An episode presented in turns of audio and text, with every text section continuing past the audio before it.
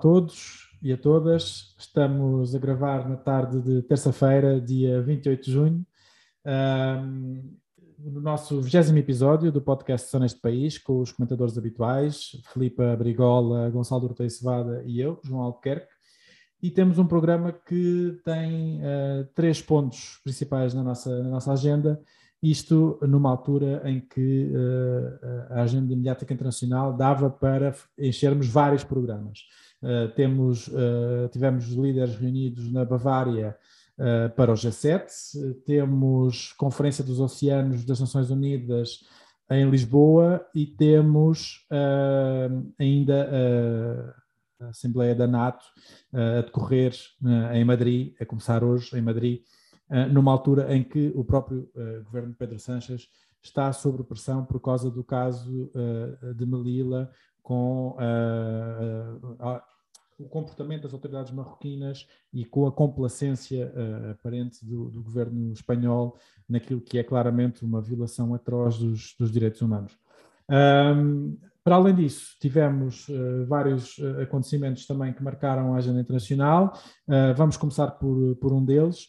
Uh, eu já lá vou. Vamos também falar da questão uh, uh, da Marcha do Porto, da Marcha do Orgulho no Porto, que provocou a ira de dirigentes da Iniciativa Liberal e alguns incidentes e, e, que motivou um debate sobre quem é que poderia e quem é que deveria estar presente na Marcha do Orgulho Gay. Uh, e terminaremos com um outro assunto uh, internacional, fazendo uh, en passant, eventualmente tendo que passar este tema para outro, para outro episódio, uh, sobre a situação no Reino Unido, sendo que há imensa, imensas coisas para falar sobre a situação do Reino Unido.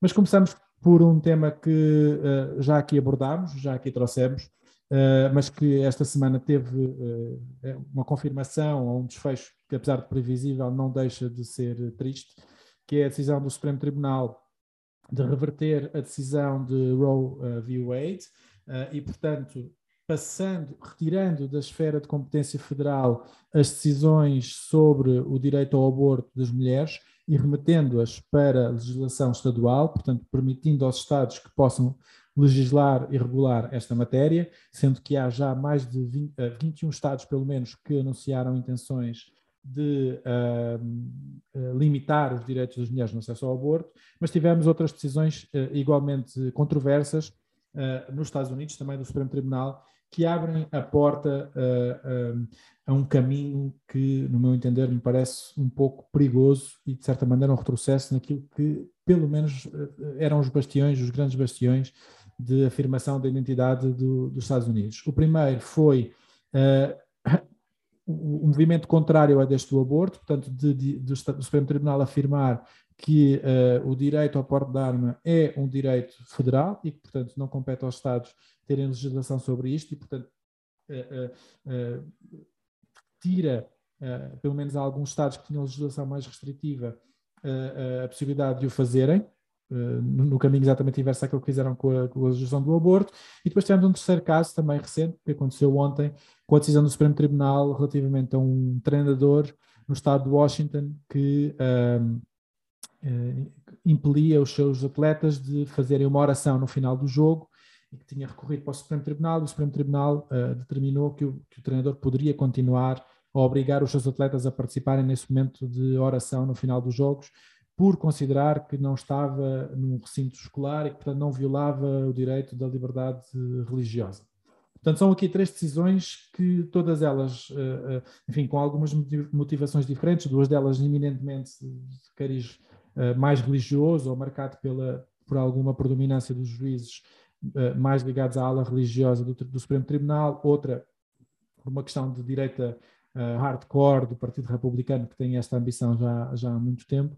E, e, e eu, a, a, pergunta que vos colocava uh, era de que forma é que vocês interpretam isto, não indo às decisões em si, uh, uh, de que forma é que vocês interpretam isso? Como sendo atos isolados que correspondem apenas ao, ao, a, a, às decisões e às opiniões dos juízes que agora constituem a maioria no Supremo Tribunal, portanto, uma maioria claramente conservadora de seis juízes contra três, ou se uh, uh, vem, partilham um bocadinho desta minha opinião, disto que é que isto é, um, é uma tentativa de assalto ao poder ou de alteração da legislação americana por via do Supremo Tribunal uh, num projeto político de poder por parte da direita mais conservadora republicana.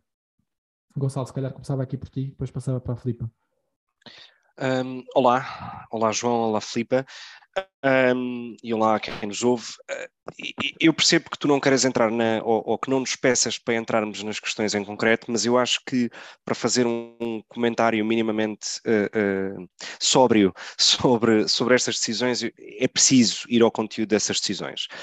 Um, e acho que são necessárias fazer algumas precisões sobre um, o que aconteceu na semana passada, precisamente na questão do Roe versus Wade. Um, porque tem sido, e, e, eu não vou voltar à minha posição sobre o aborto, acho que já falámos sobre isso no episódio 14 e não faz sentido voltar a esse tema agora. Uh, recomendo quem nos ouve e se tiver interesse nisso que, que, que volte ao episódio 14, que publicámos há, há um mês e meio. Um, aquilo que o Supremo Tribunal uh, americano fez, ou o que resulta da decisão tomada no, no final da semana passada, é que o direito ao aborto deixa de ter proteção constitucional. Um, e nós já falámos disto aqui no tal episódio 14, mas é importante reforçar esta ideia, ou seja, não há uma proibição uh, uh, legal uh, em relação ao aborto. O que diz é que, um, ao reverter a decisão de, dos anos 70, do Roe versus Wade, o que faz é que uh, o direito ao aborto deixa de ter proteção constitucional. E verdade seja dita, não há, uh, pelo menos que eu saiba, uh, não há nenhum Estado na Europa onde o aborto seja tenha estatuto constitucional ou tenha proteção constitucional. E, portanto, aquilo que faz é alinhar-se mais com, enfim, o modelo que existe para a legislação em relação à interrupção voluntária da gravidez, como existe na Europa. Um, e, portanto, esse é o ponto. Agora, no, esta é a questão estritamente jurídica e que eu acho que uh, deve ser reforçada, no sentido de deve ser lembrada, uh, para, até por uma questão de serviço público de informação. Mas há aqui várias questões que também me parecem que, não, que do ponto de vista jurídico, estão, estão enviesadas também, que é uh, os três juízes, os últimos três juízes que entraram ou que foram nomeados para o Supremo Tribunal uh, de Justiça, um, ehm, eu já nem vou entrar na questão do mentiram, porque uh, acho que me parece óbvio.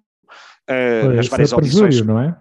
Nas, nas, exatamente, nas várias audições que fizeram no Senado, e isso de facto é, é, é, abre um mau precedente, quanto a mim, porque digamos que, como dizem os espanhóis, quita toda a garantia que possa existir para o futuro uh, e abre um, um mau precedente. Um, e o que faz é que o princípio, uh, o princípio do precedente não está a ser cumprido. Uh, e isso também é efetivamente um mau princípio, é mau direito, no sentido stricto senso do termo. E, portanto, um, independentemente de, dos méritos uh, que a decisão tinha em 73, a verdade é que uh, uh, o, o, que faz, e acho que isso é comum às três decisões, o que faz é que polariza cada vez mais uma sociedade já de si francamente polarizada. Uh, e eu acho que isso cria problemas até para a própria uh, unidade do Estado federal, no sentido da própria existência como um todo e como um país dos Estados Unidos. Um, não me parece que estejamos à beira de uma guerra civil, uh, de todo, mas a verdade é que uh, há uma hostilidade social e há uma revolta social de um lado e do outro das trincheiras, portanto não há inocentes aqui, um, e acho que há uma enorme uh, uh, quantidade de pessoas que estão uh, no meio a assistir a esta guerra de trincheiras, um, e é onde eu acho que grande parte dos americanos se encontra, é nesse enorme meio uh, que está a ser politicamente uh, deixado ao abandono e que ninguém está sequer a aproveitar. O que, aliás, politicamente me parece um erro. Oh, Gonçalo, deixa-me um, só, deixa só perguntar-te uma coisa, porque não, não, discordando desta análise que tu fazes, porque eu tentei, tentei deixá-la clara no início, mas calhar não fui tão, tão, tão explícito, portanto, que é de facto é, é, passar para os Estados a capacidade de, de, legislarem sobre este assunto, à semelhança daquilo que acontece na União Europeia. A mim, uhum. aquilo que me parece o problema neste caso em concreto é que as proteções que existiam antes eram maiores do que aquelas que vão passar a existir agora. E isto, e, e por isso é que eu tentava perguntar se isto encaixava mais numa lógica exclusivamente de uma uh, uh, visão jurídica e, e da opinião dos juízes que compõem o, o, Tribunal, o Supremo Tribunal de Justiça, ou se, por outro lado, isto tem mais a ver com uma visão política, enfim, que nós sabemos que o Partido Republicano, ao bloquear a nomeação do, do Merrick Garland de, na, altura do Obama uh, para querer nomear depois três juízes durante, durante o período do Trump, tinha um objetivo, não é? Portanto, é este poder do Supremo Tribunal que garante uma alteração de leis fundamentais. E esta tendência, uh, a ti não te parece que há, faz parte de uma lógica de poder? Talvez, uh, uh, eu, eu, eu, não, eu, não, eu não diria que sim diretamente a essa questão, aliás, vou dizer que não sei, uh, porque acho que isso levanta questões até quase de natureza conspirativa que eu acho que não ajudam à discussão.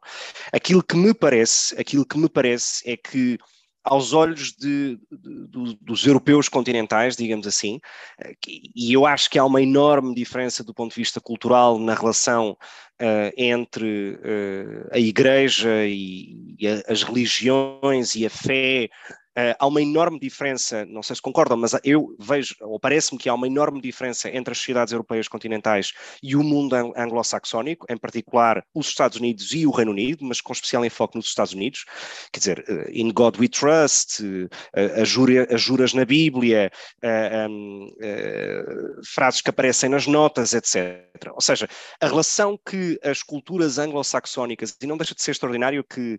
Um, uh, o Locke e, e, e, todos estes teóricos e filósofos da, da, da, separação entre a Igreja e o Estado venham sobretudo do mundo anglo-saxónico, a verdade é que a relação entre a fé, uh, uh, conceitos morais, de bem, de mal, de vida, etc., estão muito mais presentes e, e, e, e, hum, vão muito mais de mão dada com a política do que propriamente nas sociedades europeias continentais. Um, este tipo de considerações, eh, imaginá-las, por exemplo, sei lá, em França ou mesmo em Espanha, uh, que é um país tradicionalmente católico, um, quer dizer, seriam impensáveis até do ponto de vista da opinião pública. E eu acho que isso faz uma grande, grande diferença onde é que eu acho, onde é que eu acho que isto é mau porque uh, uh, polariza ainda mais? Precisamente porque a questão dos valores morais e da religião, e porque a questão é em si muito complexa. Eu tenho imensa inveja daquelas pessoas que conseguem ter uma opinião uh, muito clara sobre o aborto e, e, e, que não têm dúvidas sobre nada quando se trata do aborto. Tenho muita inveja dessas pessoas porque eu não consigo ter essas certezas. Um, a grande diferença, ou a minha diferença é, é, com, com, relação com, com, os juízes do Supremo, é que, apesar de, de, dessas minhas convicções morais, eu não me sinto ou rogo no direito de as querer impor aos demais. É essa a diferença. E por isso é que eu acho que deste lado do oceano, deste lado do Atlântico, faz-nos alguma confusão, grande parte destas decisões, uh, uh, irem beber a conceitos morais ou de natureza religiosa que nós não estamos habituados. Um, e acho que isso é muito mais cultural e, e até histórico no contexto dos Estados Unidos.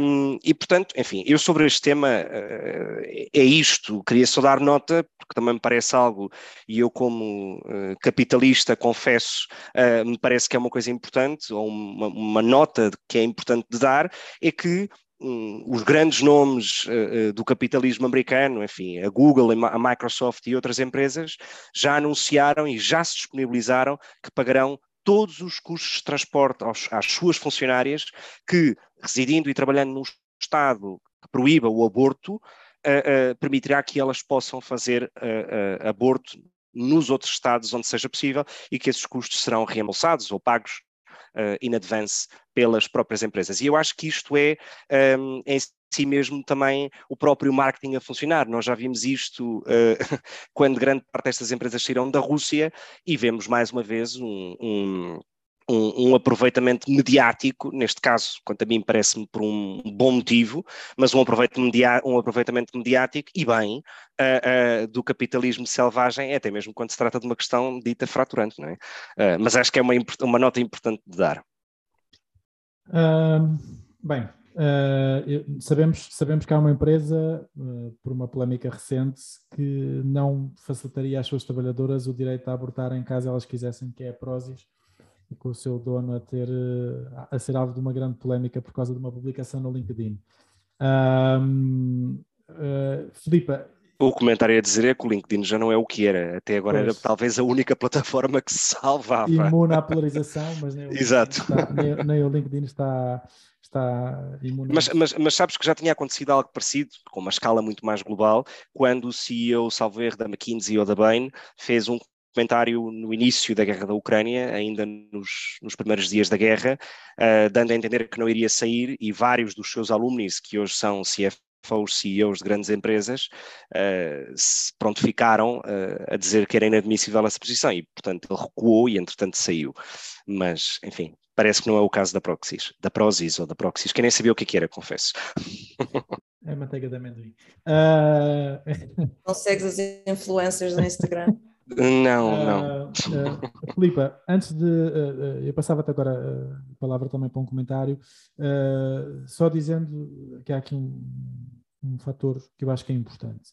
Esta decisão do Supremo Tribunal parece vir em sentido contrário àquilo que é, pelo menos esta do Roe versus, versus Wade, ir em sentido contrário àquilo que é a opinião expressa da maioria dos americanos. As, as sondagens, dos estudos de opinião, apontam para que seja à volta dos 60% dos americanos que são favoráveis a, a, a, ao acesso ao aborto, ao aborto legal. Há outros estudos que são, em que os números são superiores, mas estou a utilizar um número mais conservador e, portanto, pelo menos 60% dos americanos é, é favorável a que haja a, a, a, que o aborto, o acesso ao aborto legal seja garantido. Uh, partilhas essa ideia do Gonçalo, que é uma, uma, uma, uma, teoria conspirativa da minha parte, ou quase uma teoria conspirativa da minha parte, achar que isto faz parte de, um, de uma lógica de poder republicana, ou, ou, achas que são decisões isoladas e que ficarão por aqui, que não terão uh, novos capítulos? Uh, pois, eu acho que estou mais do, do, lado ali do Gonçalo, mas eh, não partilho tudo o que ele disse. Uh, aquilo que tu estavas a dizer de, de haver uma maioria de americanos que não concorda com esta decisão do Supremo, uh, então a resposta é então que isso se reflita na escolha dos representantes nos diversos estados. Portanto, pronto, quer dizer, a resposta a isso é essa, é, estamos em democracia. E depois, de facto, a mim também me custa um bocado a crer que seja uma coisa conspirativa, porque fazendo esse exercício ou fazendo lançando essa acusação ou essa suspeita, significa que estamos também, de certa forma, a pôr em causa a possibilidade da independência do Poder Judiciário, portanto, de certa forma, a pôr em causa, a dizer que a separação de poderes uh, se calhar não, enfim, não está a funcionar muito bem ou que está, está, estamos a pôr em causa esses princípios, não é? E a minha proposta é porque, porque não ver isto também de, um, de uma outra perspectiva um bocadinho mais, pode, pode até ser naive, mas mais positiva que é, isto é a esfera pública aberta a funcionar. E, portanto, estes juízes têm uma determinada visão sobre esta questão, certamente apresentaram argumentos jurídicos válidos, até porque a argumentação inicial era, estava um bocadinho mal feita, e portanto só apenas podemos ver que isto apenas significa que a discussão sobre temas fundamentais não está fechada, e o Gonçalo estava a dizer, isto é um tema também da, consciência ética e moral de cada um, uh, e portanto achas que de certa forma daquilo que eu percebi que tu disseste é como é da consciência de cada um, então não deve haver uma decisão política que impeça uh, as pessoas de exercerem essa, essa decisão, se a tomarem. Mas a questão é que isto é uma decisão eminentemente política, é sobre a comunidade e, portanto, ela vai sempre implicar uma imposição, seja ela qual for, Uh, sobre a comunidade e, portanto, aqui tomou-se uma decisão uh, que vai um, um, pouco em sentido contrário àquilo que, que, estava instituído desde há 40, 50 anos, mas não temos de ver como um retrocesso civilizacional, e isso leva ao ponto precisamente que fez o Gonçalo da polarização do debate, que é, chegamos aqui a um ponto em que é quase impossível defender, apresentar argumentos eh, válidos do ponto de vista da, eh, do, do discurso público, Uh, torna-se cada vez mais difícil porque quem, por exemplo, pode ser a, a, favor, a favor, do, desculpem, a, contra o aborto, portanto, os pro-life, uh, liga-se sempre isso muito a, à crença religiosa, não é? À fé, à religião que as pessoas têm. Ora, não, há outros argumentos que também podem validar a recusa de uma política mais liberal relativamente à, à interrupção voluntária da gravidez. Um, e finalmente, uh, sobre também o comentário que tu fizeste, de, que é engraçado ver essas diferenças entre os modelos de, secularismo é? do, do espaço anglo-saxónico e de, na, União Europeia. Um, são modelos de secularismo, secularismo diferente, mas também pode significar que há uma, uh, um reconhecimento, há um respeito pela liberdade religiosa no espaço anglo-saxónico que é diferente do nosso. Sem dúvida. Essa republicana muito. Aliás, nós tivemos isso também em Portugal eh, no início do século. De Deixa-me só fazer uh, dois comentários um, ainda sobre este tema, que é um, há, há, duas coisas que, que uma, uma que, que, me parece, tendo em conta o estado atual de radicalismo do Partido Republicano, acho que me parece que é positivo, que isto pode ser a tábua de salvação para os democratas ganharem uh, ou não perderem tanto nas midterm de novembro. Esse é o primeiro ponto. E o segundo ponto é aquilo que uh, isto, isto não é novo. E, uh, eu acho que os últimos anos e parte da polarização tem que ver muito com a importação de temas para o espaço público europeu e português também, de temas que ou não existem ou já estão fechados. Um, e há uma espécie de perseguição que eu confesso que sou muito pouco tolerante quanto a ela, que é, aliás, contra todas as perseguições, sou pouco tolerante contra qualquer tipo de perseguição e não consigo uh, uh, ficar confortável quando uh, na sociedade portuguesa o António Guterres faz um comentário sobre a decisão e cinco minutos depois aparecem vídeos, print screens de notícias de que nos anos 90 ele era contra o aborto. Ou seja, este, este, este, esta obsessão com uh, uh, o passado uh, faz muita confusão, porque me parece que é, é, é, é inquisitório. Não, é uma perseguição, não é? É, é, é, profundamente inquisitório, como se as pessoas fossem elementos estáticos que não têm uma evolução de pensamento baseada nas suas experiências, na sua mundividência, na sua vivência, e portanto, eu acho que é importante rejeitar isto isto, porque este ambiente de trincheira uh, uh, parece que o que vale é quem é que tem mais claque, quem é que ganha na claque. E eu acho que este, este tipo de ambiente uh, é péssimo. E por isso eu tenho dúvidas que hoje, se a discussão que se teve em 2007 a propósito do segundo referendo do aborto em Portugal, se fosse tida hoje, eu tenho sérias dúvidas uh, que o tema ficasse fechado, porque na altura porque não existia essa polarização, havia, houve uma paz social em relação ao tema e houve uma aceitação da decisão soberana das pessoas. E o que eu tenho medo e que rejeito por completo é que estamos a chegar a um ponto em que não é possível chegar à paz social sobre nenhum tema. E, e, e, e o quebrar dessas pontes e o quebrar das negociações e, de cada um deixar a sua posição inicial e ir para o meio da ponte, uh, é, é, é, a morte da democracia.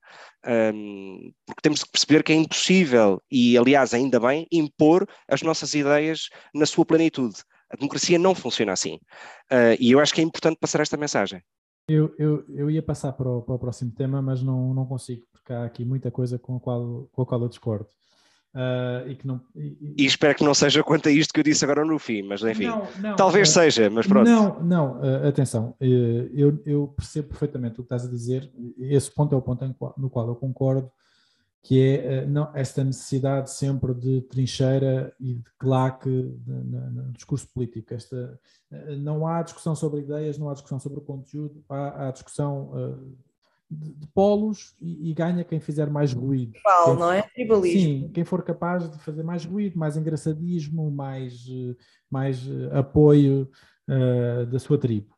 Uh, mas, mas também reconheço, e também poderemos reconhecer que uh, não pelo menos que eu tenha memória, não me lembro de ver o engenheiro António Guterres a fazer um ato de contrição sobre a sua posição uh, em relação ao passado, dizendo uh, eu estava errado, ou eu mudei de posição, ou eu já não penso como pensava, e portanto uh, hoje em dia percebo que a minha posição é outra porque assim assado. E isso talvez fosse útil para, para encerrar este assunto, por causa deste, deste último ponto em que tu tocaste, que é uh, da paz social que houve em relação ao, ao, ao aborto, 2000, ao, ao, referendo, peço desculpa, de 2007, uh, não, que não podia ter acontecido se não tivesse havido o anterior e se não tivesse havido a polarização que houve no, na, no referendo anterior.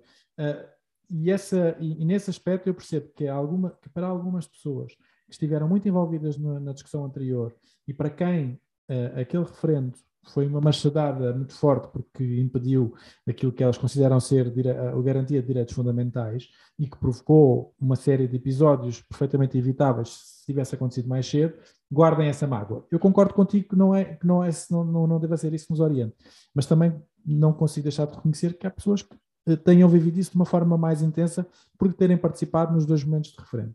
Mas eh, eu, eu ia me focar aqui nas duas coisas que a Filipa, que a Filipa disse. Uh, uh, isto, a razão pela qual eu, eu, eu falei de, desta ideia de uma, de, um, de, uma visão de poder por parte da ala mais conservadora do Partido Republicano é que nós não nos podemos esquecer de como é que estes juízes chegaram ao, ao Supremo Tribunal de Justiça. Nós primeiro tivemos, eh, portanto, eh, o, o, Barack Obama tinha tido a possibilidade de nomear um juiz para o Supremo Tribunal que lhe foi vedado eh, cuja, cuja hipótese foi vedada por parte do Partido Republicano através do mecanismo do filibuster, Portanto, foi uh, o líder do Partido Republicano que impediu que isto acontecesse e, portanto, protelou a decisão para garantir que seria no, no, na presidência de Trump que se faria a nomeação para o Supremo Tribunal e, portanto, logo aí garantir mais um juiz conservador para o Supremo Tribunal quando ele deveria ter sido nomeado por Obama, de acordo com a maioria que havia na altura. Uh, e depois temos o, a, questão do facto de ser uma nomeação vitalícia. Portanto, esta ideia de que basta simplesmente mudar os representantes estaduais e alterar e inverter a maioria no, no Senado para uh, mudar a composição do tribunal não é bem assim, porque de facto, ao serem vitalícias, ao, ao, poderem estar até ao final da sua vida, a composição do tribunal não vai sofrer alterações, a não ser que haja mortes. Uh, uh, Desculpa, mas não foi isso que eu disse. O que eu disse foi, quando tu disseste que a maioria dos americanos era, era contra esta decisão, eu, o que eu disse foi, uma vez que agora a decisão está ao nível dos Estados, então que uh, elejam uh, representantes que passem leis claro. mais... Certo, mas esse era o meu, esse era o meu segundo ponto, okay, que é, esse era o meu segundo ponto, que é, uh, e o Gonçalo também, e o Gonçalo, com toda a honestidade, também abordou isto logo no início, que é, estes juízes, estavam a falar dos argumentos jurídicos utilizados, estes juízes, nas audições que tiveram perante o Senado, afirmaram os três Portanto, estes três novos que entraram e que consideram esta maioria conservadora, afirmaram os três que o Roe versus Wade era law of the land. E, portanto, que era um assunto, os três reconhecendo que não havia hipótese de mexerem no Roe versus Wade, porque era um princípio estabelecido na, na jurisprudência americana. E fizeram isso nas audições, e à primeira oportunidade que tiveram para uh, ter uma decisão sobre o assunto, fiz, cometeram perjúrio, portanto, indo contra aquilo que tinham afirmado em audições públicas no Senado e votaram favoravelmente à, à reversão desta, desta decisão. Isto não é um caso simplesmente de uh, uh, uh, uma opinião jurídica ser diferente da outra. No meu entender, e por isso é que eu não acho que isto seja uma teoria nem sequer muito rebuscada, é que há por parte da, da, da, da direita conservadora republicana muito, neste momento, olha-se olha para o panorama do Senado americano e a, a, a, quantidade de senadores ligados ou à NRA, à NRA ou à, à, à igreja, às igrejas evangélicas nos Estados Unidos é absolutamente assustador. Sim, mas é que o Partido Republicano já não é o Partido Republicano, é o Tea Party. Pronto, seja, mas, é que o meu ponto é, é, essa, não é? Mas é que o meu ponto é precisamente isso. E eu acho que nós poderíamos discutir, eventualmente, noutro, noutro episódio, se isto, eh, se isto é só uma questão conjuntural ou se isto pode ser o início, tendo em conta a composição do tribunal, ou os democratas conseguem aumentar o número de juízes para o Supremo Tribunal, o que exige um trabalho de fundo bastante considerável que os, que os democratas não têm mostrado uh, uh, ser capazes de fazer, ou então vamos ter esta maioria conservadora no Supremo Tribunal durante, durante pelo menos uma ou duas décadas, porque os juízes são bastante novos, a determinarem um conjunto de direitos com base num conjunto de visões profundamente uh, conservadoras, muito baseadas na visão religiosa que têm, e a determinarem um conjunto de valores impingidos da sociedade sobre o qual não há João, mas, mas há um ponto que a Filipa tem toda a razão, isto é factual. Uh, os Estados não estão proibidos de permitir o aborto. Não, não. Uh, Ou seja, claro. um, a, decisão de a decisão passa a ser uma decisão política em vez de ser uma decisão judicial, claro. como é, aliás, na maioria dos Estados europeus. Claro, mas nós, também sabemos que os, mas nós também sabemos que os eleitores não votam por um só tema e, portanto, na, na decisão certo. dos votos no Alabama, uh, uh, etc. Bom, mas na maioria das pessoas no Alabama é contra o aborto, o que é que queres fazer? E não, não, obrigar as pessoas a serem a favor do aborto? Não, Quer dizer, isso é, é o contrassenso democrático, não, não é? Não, não, a minha questão não é essa. A minha questão não é essa. A questão é, mesmo, eh, o meu ponto era precisamente o oposto, que era, no caso de, no Alabama, por exemplo, as pessoas até poderem ser maioritariamente a favor do aborto, uh, uh, o Partido Republicano é tão dominador nos outros assuntos que isso sozinho não é fator relevante para alterar o sentido de voto das pessoas. É isso que eu estou a dizer. E, portanto, uh, essa lógica simplesmente de estes direitos poderem ser revertidos com base em maiorias políticas não é um argumento tão simplista quanto isso, porque a realidade política é mais, é mais complexa do que isso. Ah, mas, mas, lá, mas a circulação dos juízes no tribunal uh, também uh, obedece a esses princípios democráticos, é assim que funciona, ou seja, não é uma coisa que eu penso, e pá, agora voltamos ao, ao, tempo das cavernas. Não, daqui a uns Aliás, tempos... serviu durante décadas. Sim, acho que faz parte, de natural part. É? Sim, é? a, minha questão, a minha questão nesse caso é aquilo que, aquilo que se fala é os juízes estarem a analisar já neste momento uh, uh, o caso relativamente ao casamento entre pessoas do mesmo sexo. Se a seguir vierem a, a reverter essa decisão que remete outra vez para os Estados, a decisão de uh, proibirem o casamento entre pessoas do mesmo sexo, há pessoas que poderão usar exatamente a mesma lógica que vocês estarão a usar. E aí, se calhar, vocês já terão uma questão de princípio de dizer, não, isso são direitos fundamentais que não podem ser revertidos. E, portanto... Mas é que se tu pensares do ponto de vista dos princípios mais básicos, e eu não queria adiantar, não queria alongar quanto a isto, mas se nós formos uh, uh, à raiz daquilo que é a democracia, a democracia representativa do ponto de vista direto, os teus primeiros representantes, não é? aqueles que tu votas, são aqueles que estão nos Estados, uh, no governo, naturalmente, não são os juízes sobretudo os juízes do Supremo Tribunal. Ou seja, se fores, se queres de facto garantir uma maior legitimidade das decisões políticas, que são decisões eminentemente políticas, e aí eu concordo com a Filipa, apesar da sua dimensão mais moral ou religiosa, etc., é uma decisão política. Um, Quer dizer, não há nada mais uh, legitimado do que um governo eleito dire diretamente pelas pessoas do Estado A, B ou C que decide sobre uma lei. Não é? Quer dizer, uh, é, é, porque o argumento, é, é, é porque o argumento de, um, de que há um problema devolvente para os Estados, quer dizer, há um problema porque na prática tu olhas para alguns Estados e percebes que uh, há um certo conservadorismo retro uh, na sua lógica, entendes? Mas a verdade é que, do ponto de vista meramente formal, a decisão não me parece estupidamente, estúpida, não, percebes? Eu diria, que, eu, diria que se assim for, uh, uh, os Estados Unidos uh, estarão no bom caminho para se tornarem tão paralisados quanto a União Europeia. Portanto, será... Não, sim, vamos ter imensa imigração de americanos que são excelentes, não é? Work para trabalhar, portanto... Não. Só boas notícias para nós. Pois, pois, não me parece. Uh, eu acho que isto, eu acho que isto dava, dava muito tema para discutir, até porque eh, é, é, uma questão, no meu entender, mais funda, que é perceber se isto, se isto é um, se o próprio sistema político, se o próprio quadro político de, de, dos Estados Unidos é adequado à realidade atual. Uh, uma Constituição de, do século XVIII, se ainda tem uh, um, um, quadro legal do século XVIII, se ainda tem aplicação. Mas não podemos resolver os problemas todos hoje e aqui, e portanto temos outros temas. Uh, temos que recolher uh, a iniciativa liberal. Exata, exatamente, exatamente.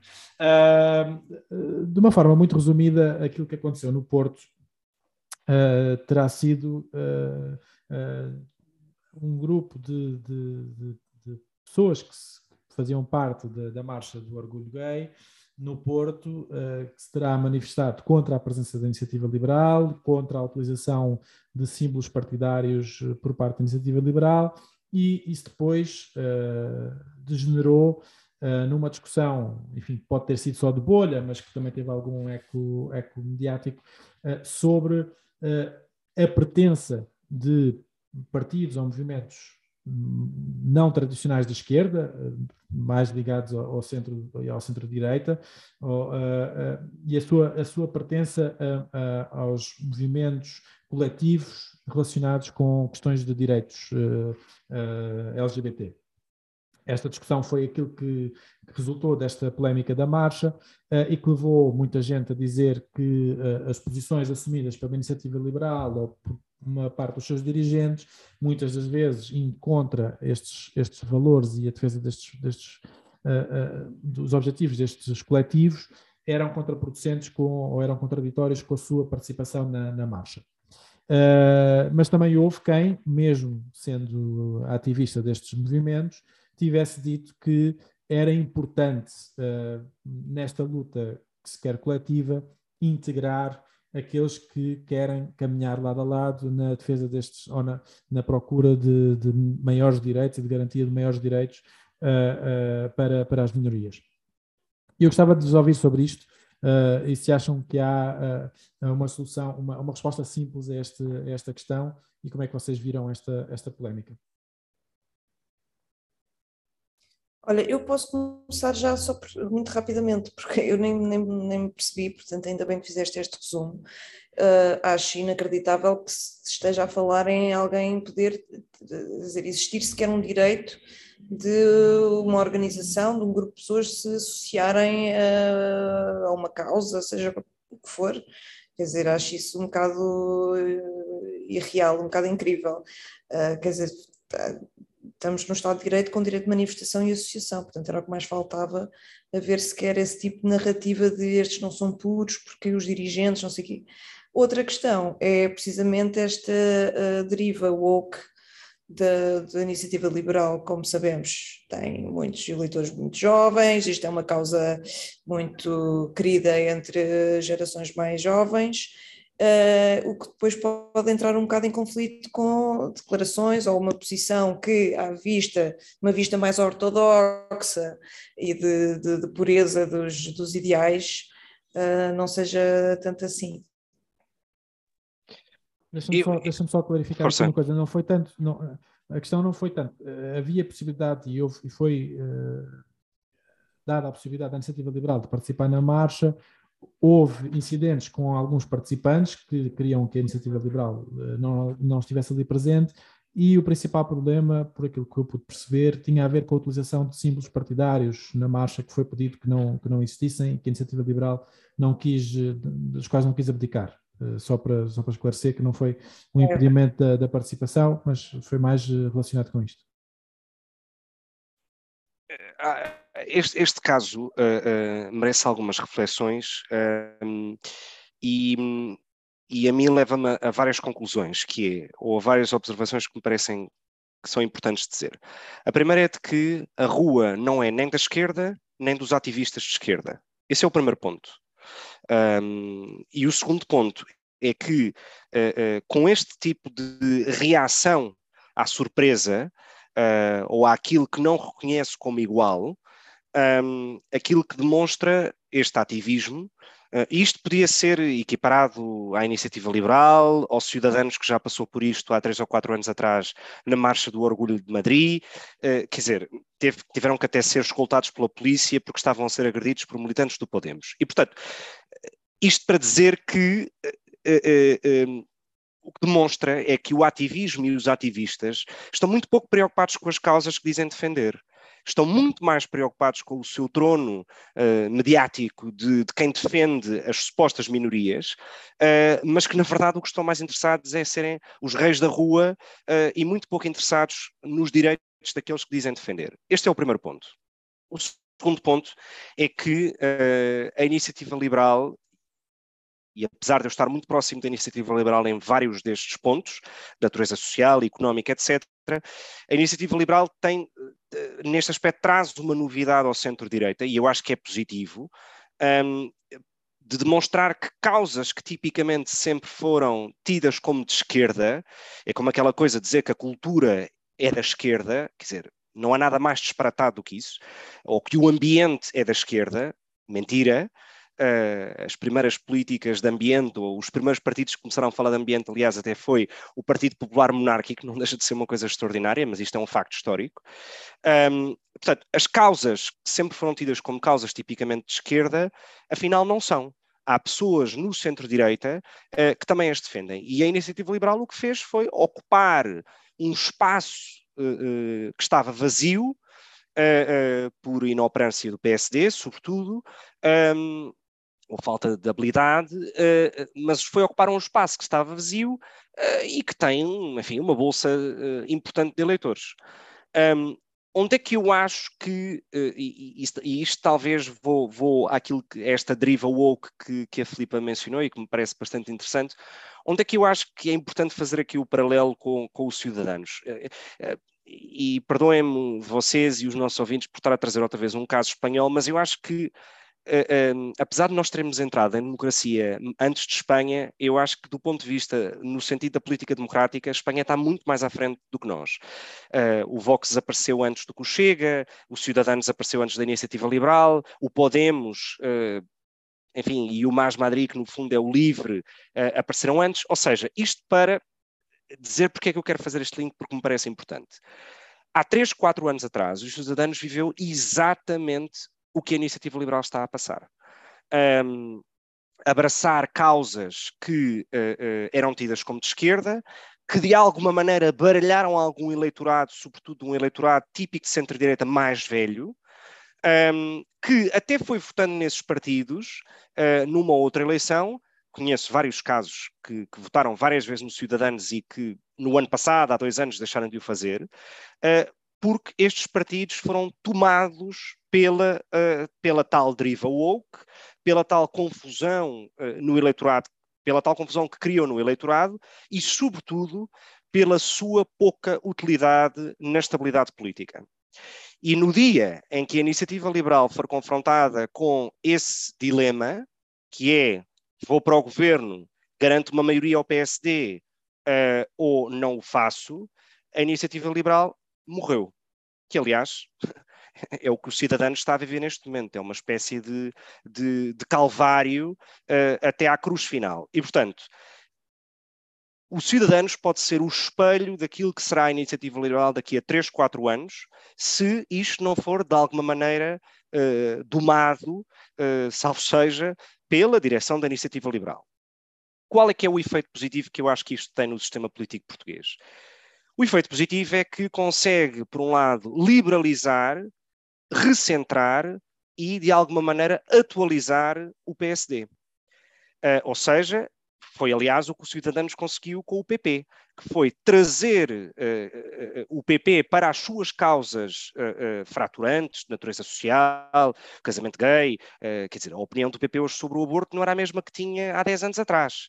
E isso também se deve uh, aos cidadãos. E, portanto, eu acho que é positivo, mas acho que a iniciativa liberal, se uh, continuar por esta deriva, o que vai acontecer é que desaparecerá, uh, porque se tornará pouco útil aos, aos olhos dos eleitores, mas terá, deixará um bom legado na democracia, que é recentrará e, e liberalizará o PSD, abrindo a sua própria base de eleitorado. E eu acho que isso é positivo. Um, e, portanto, e, portanto, enfim, única, mais uma vez, repito, e isto até em relação ao primeiro tema, eu acho que esta, esta intolerância crónica uh, que se tem a tudo o que desconhecemos, a tudo o que é diferente, chama-se preconceito, que é precisamente aquilo que esses ativistas querem combater nessas marchas. Uh, e, portanto, nesse aspecto, eu acho que a Iniciativa Liberal fez bem, tal como fez no 25 de Abril, em participar nestas marchas. Deixa-me só dizer, eu concordando, neste aspecto concordo quase eh, em pleno com a, com, a ideia que a Fernanda Câncio partilhou no Twitter, que é de facto é importante incluir estes, estes movimentos nesta luta quando eles a querem fazer. Uh, mas não deixo de ter que dar aqui uma ferroada que é, uh, eu acho que a desconfiança que existe é precisamente uh, pelo comportamento de vários dirigentes da iniciativa liberal e das posições que assumem em várias destas matérias e que, portanto, quando se trata de depois fazer o combate por estes direitos, olharem com alguma desconfiança mesmo em relação a estes movimentos sobre qual é que é a verdadeira intenção de, de luta por estes direitos e de que forma é que eles a pretendem fazer. E a Iniciativa Liberal tem, infelizmente, uma série de dirigentes que já com manifestações públicas uh, uh, uh, variadas, com posições transfóbicas, com. Acho que no próximo programa tens de trazer essas manifestações que nós fazemos aqui um. Bastante, bastante, sim, sim, sim. sim. Basta, basta ir ao Twitter da Catarina Maia, mas já João, deixa-me pessoas... só, deixa só fazer um reparo e comentam se quiser. Um reparo que é uma provocação. Um, no seguimento da entrevista que o Adolfo Mesquita nos deu ao Expresso, em que uh, assume publicamente a sua homossexualidade, um ou dois dias depois o Fernando Rosas disse, do Bloco de Esquerda, ai que moderninho, e estou a citar, ai que moderninho é gay e vice-presidente do CDS. Portanto, desculpa, mas eu como eleitor de centro-direita e liberal, não, não, é, quer dizer, é, é, é que não, não aceito uh, lições de, de, pessoas que vêm criticar uh, uh, uh, o Adolfo por se assumir como homossexual publicamente e, e, depois criticam pelo facto de existirem pessoas dentro do centro-direita que criticam. Portanto, quer dizer, há de tudo em todo o lado. Eu e eu entendo, acho que esta questão é entendo, é muito menos esquerda-direita do que tu possas imaginar, entendo, quanto a mim. Eu, eu entendo, mas acho que há uma diferença bastante considerável, não só nos dirigentes, mas nas votações que os partidos têm em, em sede própria, na Assembleia da República, uh, em que a Iniciativa Liberal já teve abstenções ou votos contras em algumas matérias deste nível. Mas pronto, eu para o próximo programa comprometo-me a trazer aqui esta, esta, esta coleção de, de este apanhado de posições neste, de neste sentido. exatamente, exatamente. Nós vamos fechar, temos que, temos que ser um pouco telegráficos, apesar de haver muito que falar, portanto, eventualmente teremos que voltar a este assunto num próximo programa, mas uh, uh, uh, confesso que um bocadinho por insistência minha, queria falar, discutir aqui um bocadinho aquilo que está a acontecer no Reino Unido. E, não escolhendo um tema em particular, pedia-vos uma análise um pouco mais global sobre como é que vocês veem uh, aquilo que está a acontecer, a situação política atual do Reino Unido, não só uh, a popularidade de Boris Johnson, uh, a iminência de eleições, a possibilidade de, de, de, eleições em breve, a moção de censura que, que ele escapou recentemente, e, e de que forma é que o Reino Unido pode ainda ser um, um uma potência importante na, no panorama internacional, depois do Brexit, mas eu focava aqui quatro temas que a mim parecem, parecem muito importantes uh, recentemente. Vou começar pelo mais recente, portanto, que foi o anúncio de um, ou a, a possibilidade de anúncio de um novo referendo de independência da Escócia, anunciada pela líder da, do Scottish National, uh, Nationalist Party, uh, Nicola Sturgeon, uh, e que, portanto, vai mais uma vez provocar um debate profundo na sociedade britânica sobre a continuidade ou não da, da, da Escócia no, na União dos Reinos.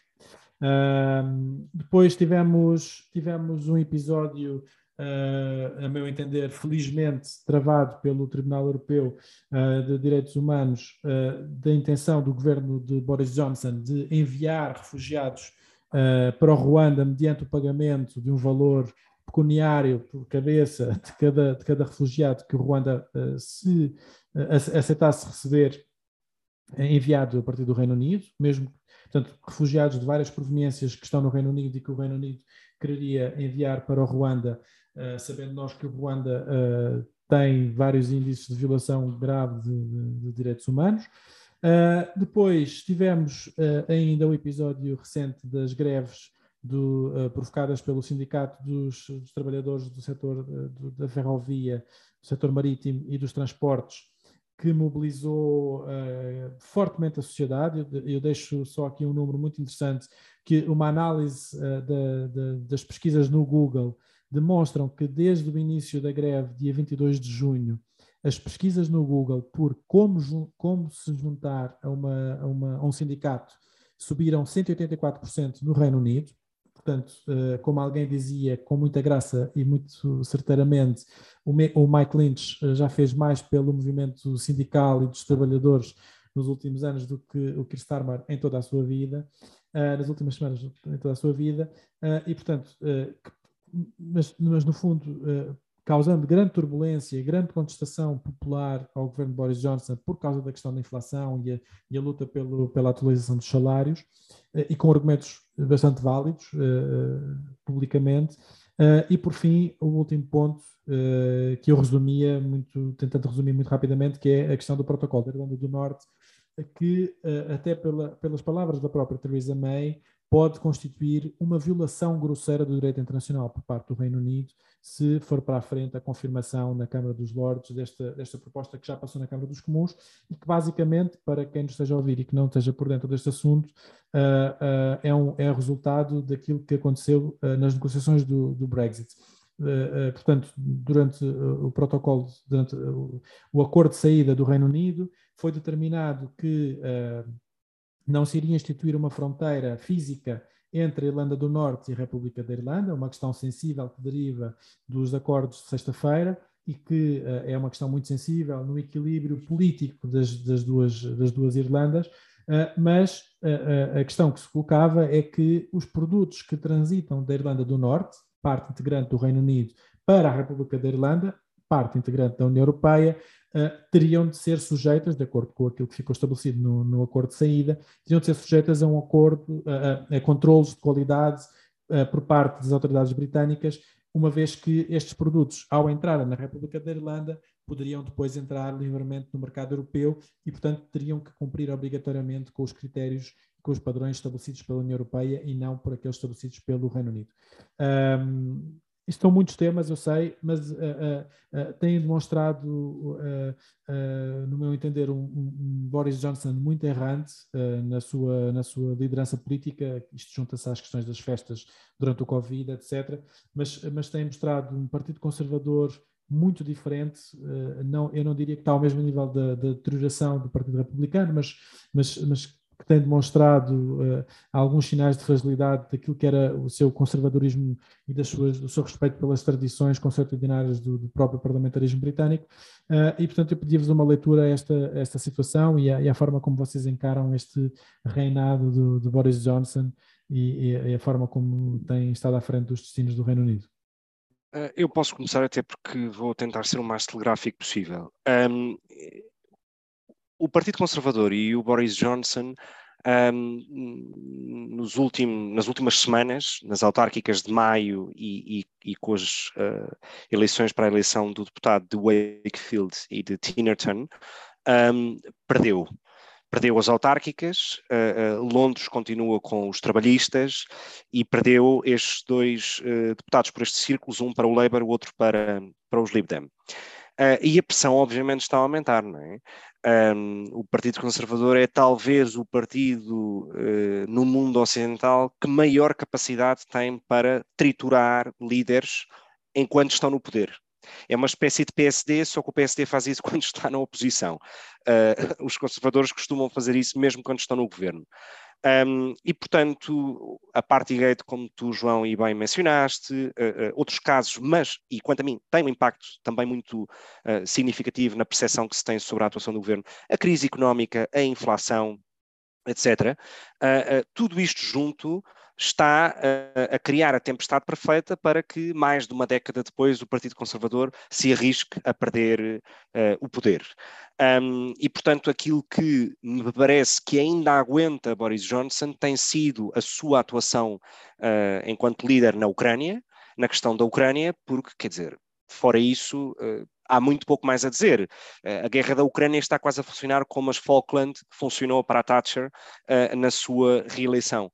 Um, e acho que nesse sentido até está a ter alguma, alguma sorte. Um, e, enfim, como dizias, há muito mais a dizer sobre este tema.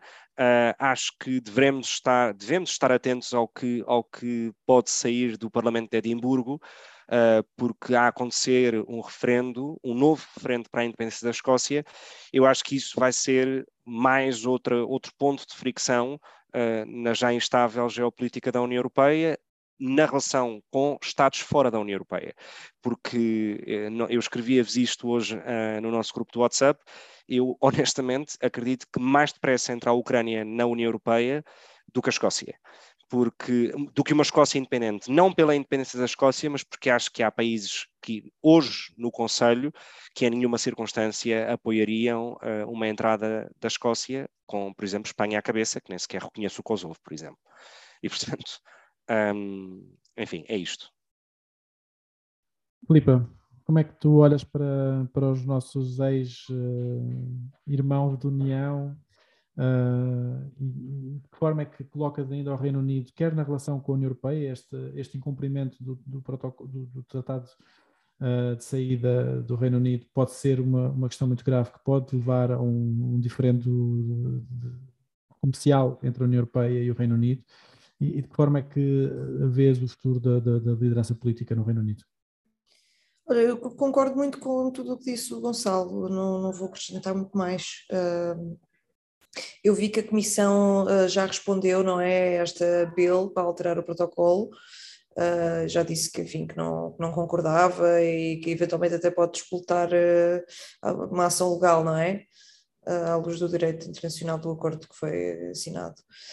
Uh, sim, isto agora vai ser, vai ser um braço de ferro e no, no fundo vai, é um bocadinho o Reino Unido a tentar navegar uh, o impacto brutal que é o, o, Brexit, não é? Que é impossível não, não ter tido impactos e ainda bem que, que os teve. Um, e concordo com, com, o Gonçalo no que disse sobre a, sobre a Ucrânia. Acho que o BJ não tem estado péssimo relativamente até em comparação com outros líderes e se calhar está a segurá-lo um pouco. Uh, mas não tenho muito mais para, para acrescentar. Acho que, acho que é ótimo que haja uma manutenção de, de, relações muito próximas entre a União e o Reino Unido, claro que sim. Bom, haveria muito mais a dizer sobre este, sobre este assunto. Nós estamos a chegar ao fim do nosso, do nosso tempo. Uh, e como é hábito, terminamos uh, cada um dos nossos, dos nossos programas com uh, uma seleção musical e desta vez cabe-te a ti, Gonçalo, trazer-nos música já Olha, depois de pimbas e músicas clássicas e, punk rock. Eu hoje não vou trazer, vou trazer uma coisa nova, um, mas que não tem propriamente nenhuma relação uh, com nenhum facto político ou, ou, ou, nada que tenha acontecido esta semana ou, ou, que seja próprio do mês. É porque me apetece, uh, uh, e isso acho que é um, um, uma razão válida. É uma música que eu já ando a trazer, já ando a tentar trazer há algum tempo, mas que tenho adiado de alguma maneira, que é de um grupo francês que eu conheci um, o ano passado, o grupo chama-se L'Imperatrice, um, e enfim, tem uma vocalista que canta super bem, é gira, acho que isto ainda se pode dizer, um, que é a Flor Benguigui, um, e é um grupo uh, French pop no disco uh, que, que, eu gosto bastante. Eu vi-os a primeira vez em setembro do ano passado uh, num festival de música no Luxemburgo um, e, e descobri-os por Shazam. Ou seja, não os conhecia, fui ao concerto sem saber muito bem uh, quem eram e adorei e hoje é das bandas que mais ouço. E a música que trago é a música, uh, chama-se Anomaly Blue, uh, que é a primeira música do último álbum deles, publicado em 2021 e e enfim, espero que gostem porque é diferente daquilo que eu tenho trazido um, e pela primeira vez também que não queria que tivesse uma conotação excessivamente política. Apesar de que se pode ter a Anomalia Blue, o Partido Conservador, o, o caos dos democratas, mas enfim, façam a vossa própria interpretação. A perda da maioria francesa na, na Assembleia Nacional. Exato, enfim, o desaparecimento do CDS, enfim. Muito a violência contra a iniciativa liberal, enfim, whatever. Muito Mas bem. a anomalia blue de, dos, dos L'Imperatrice. Sim, senhor. E, ligação com a Conferência dos Oceanos em Lisboa. Uh, e terminamos mais um episódio com L'Imperatrice, uh, Anomaly Blue. Espero que fiquem connosco, que se juntem uh, na próxima semana para mais um programa de Só Neste País, com Gonçalo Urtei Cevada, Filipe Brigola e eu, João Albuquerque. Até lá.